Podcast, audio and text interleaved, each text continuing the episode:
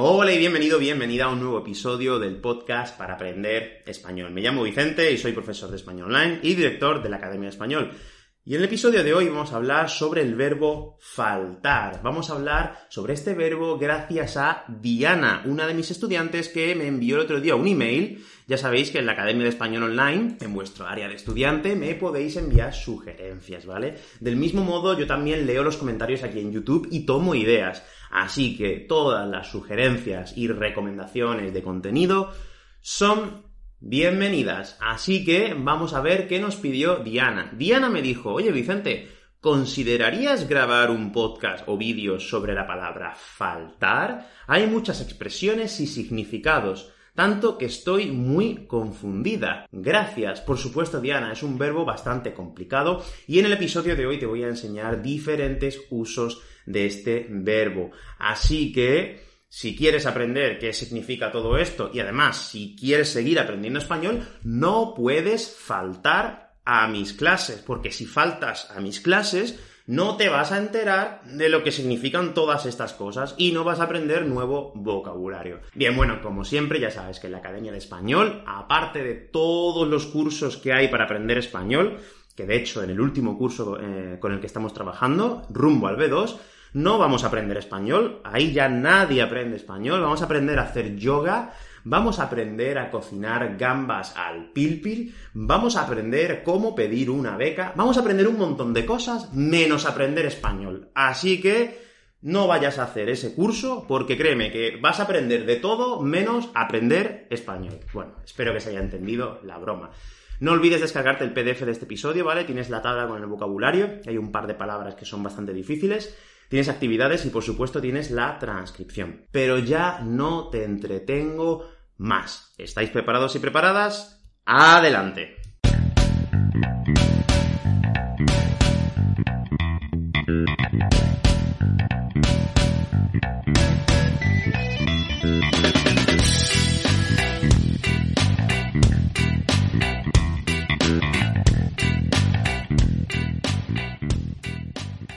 Bien, pues el primer uso de este verbo, el más común, el más conocido y el que estás viendo en el título de este episodio significa no acudir a una cita o no acudir a un compromiso. Y por eso yo te digo que no faltes a mis lecciones, no faltes a mis clases. ¿Y qué significa? En este caso usamos el verbo faltar para expresar que alguien no ha acudido, ¿ok? Por ejemplo, cuando éramos pequeños, estábamos en el colegio o en el instituto, pues todos los profesores pasaban lista para saber qué estudiantes habían faltado para saber qué estudiantes no habían acudido a clase ese día. O sea, qué estudiantes habían faltado a clase. Y es que este es el uso más común o uno de los más comunes. A continuación te voy a enseñar algunos. Bueno, pues lo que te digo, no faltes a mis lecciones, porque si faltas no solo no vas a saber estos significados, sino que por ejemplo no vas a aprender vocabulario, como en mi canal principal, que subí hace poco un vídeo sobre el vocabulario del ocio y el tiempo libre y además me fui al pueblo, eh, a mi hijas pueblo, a grabarlo. Así que ve al canal principal cuando termines este episodio y échale un vistazo. Bien, vamos a ver otro significado del verbo faltar que es muy, muy, muy común y es que usamos el verbo faltar cuando queremos expresar que algo pues no está en su lugar o que no existe. Imagina, por ejemplo, yo aquí, no sé si me estás escuchando en Spotify o me estás viendo en YouTube, pero yo aquí tengo mi lista, bueno, tengo un montón de libros y como puedes ver, prácticamente no falta ningún libro para aprender español. Tengo casi todos los libros más importantes que hay para aprender español. Pero el otro día me di cuenta de que me faltaba un libro. Bueno, me faltaba más que un libro, me faltaba eh, tres libros, que son estos, que son del manual, son del plan curricular, ¿vale? Son tres libros eh, del Instituto Cervantes, donde vienen pues muchas cosas, entre ellas el vocabulario, de, dividido por niveles. Entonces yo el otro día me di cuenta de que me faltaban, me faltaban estos tres libros, me faltaban ¿ok? Ahí añado la N porque son tres libros. Entonces, como me faltaban estos libros, lo que hice fue comprarlos en internet. Los compré porque son unos libros que no pueden faltar en tu colección.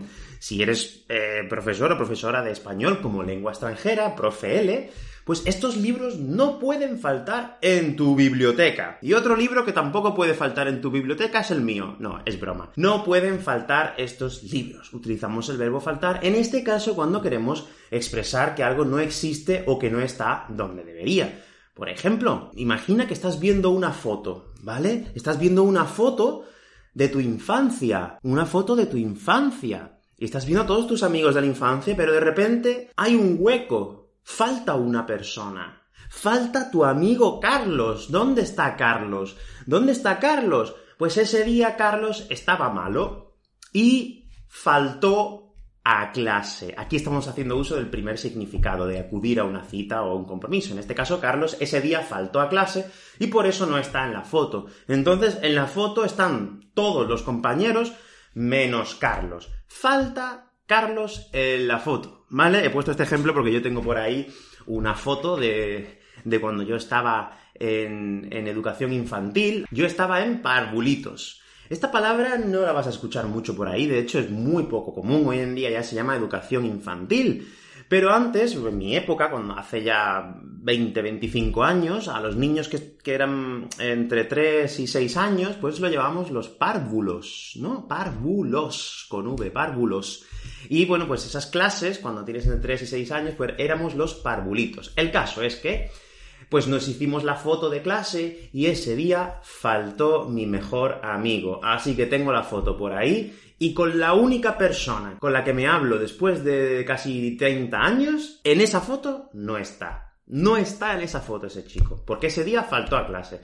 Pero bueno, da igual, cosas de la vida. Bien, y otro significado, pues también puede ser, por ejemplo, cuando alguien carece de una característica o le falta algo en su personalidad. Por ejemplo, pues podemos decir que a mí pues me falta un poco de picardía o me falta un poco de entusiasmo a la hora de grabar estos vídeos en la calle. Ya verás el vídeo de Mijas, me falta básicamente experiencia grabando en la calle, ¿ok? Me falta experiencia y me falta ese toque de picardía para hablar con la gente en la calle. Me da vergüenza, me da vergüenza y como no tengo esa picardía, no tengo esa ese entusiasmo ahí por hablar con la gente, porque me da vergüenza, me da mucha vergüenza, pues podemos decir que eso, pues como todavía me falta, me falta experiencia, pues bueno, a lo mejor en un futuro, cuando vaya poco a poco, cuando vaya cogiendo experiencia, pues ya no me faltará experiencia. Pero este, el verbo faltar podemos utilizarlo para eso, para decir que alguien carece de alguna característica. Dímelo en los comentarios. ¿Tú crees que a ti te falta algo? Por ejemplo, ¿crees que a ti, eh, por ejemplo, te falta entusiasmo a la hora de aprender español? ¿Te falta energía a la hora de ponerte a estudiar? ¿Te faltan ganas? ¿Te faltan ganas? ¿Te falta entusiasmo? Escucha la diferencia, ¿ok? ¿Tú crees que te falta ¿Te falta alguna característica a la hora de aprender español? Dímelo en los comentarios, ¿vale? Ya sabes que siempre estoy leyéndolos todos. Hay veces que pues claro, no tengo tiempo, me falta tiempo, me falta tiempo y no puedo contestarlos todos. Pero sí que los leo, sí que los leo. Y cuando veo que alguien ha comentado con un ejemplo del episodio, madre mía, madre mía. Me, alegra eso un montón. Eh, le cojo cariño a esa persona. Le cojo mucho cariño a esa persona y pues guardo su nombre en la cabeza. ¿Ok? Bien, y ahora vamos a pasar a algunos usos un poco más avanzados de este verbo, que de hecho son más difíciles de explicar, pero son muy comunes en el día a día. En primer lugar, pues tenemos faltar a alguien, que a lo mejor si te lo digo así, tú, que tú dices, ¿qué es faltar a alguien? Faltarle, en realidad la, la expresión completa sería faltarle el respeto a alguien, faltarle el respeto a alguien. Y esto básicamente significa pues tratar con menos consideración, con menos aprecio, con menos respeto a una persona de, de lo que se debería, ¿vale? Por ejemplo, eh, cuando los niños son pequeños, hay algunos niños que son mal educados y le faltan a sus padres o le faltan el respeto a sus padres, ¿ok? Faltarle a alguien o es lo mismo, faltarle el respeto a alguien, ¿ok? Espero que nadie nunca te haya faltado al respeto, ¿vale? Por, por ejemplo, cuando yo era pequeño y le faltaba el respeto a mis padres, pues ya está, me castigaban, me castigaban o, bueno, pues me dejaban sin mis juegos favoritos y así pues se me quitaban las ganas de faltarles el respeto. La verdad es que no lo hice muchas veces, creo que no lo he hecho nunca o casi nunca. Alguna vez eh, no, no caigo ahora mismo, no caigo, no consigo recordar mm, si alguna vez le falté el respeto a mis padres. Creo que alguna vez sí lo hice, pero pues me castigaron, como decimos aquí en España, me castigaron como Dios manda y pues se me quitaron las ganas de volver a faltarles al respeto. Bien, y vamos a ir ya con la última eh, expresión, en este caso con el verbo faltar.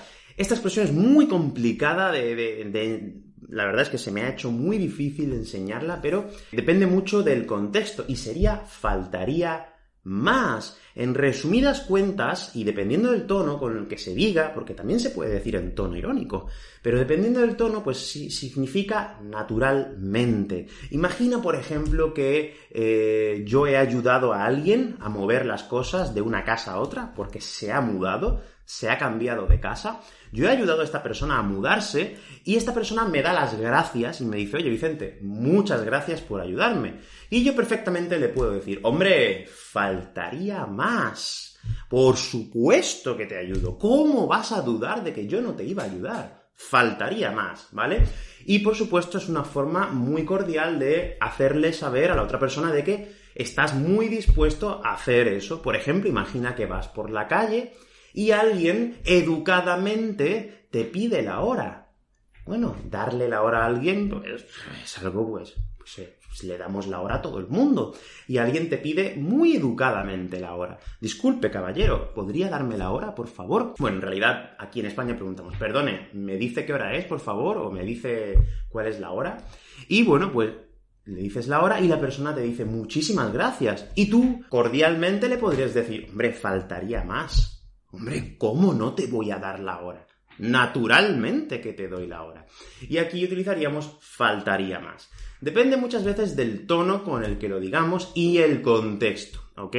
Si lo usamos un tono irónico, ¿vale? Y en un contexto en concreto, pues podría significar todo lo contrario. Pero en general, cuando usamos faltaría más, lo que queremos expresar es que, por supuesto que, vamos a hacer eso que hemos, que hemos dicho, que hemos hecho.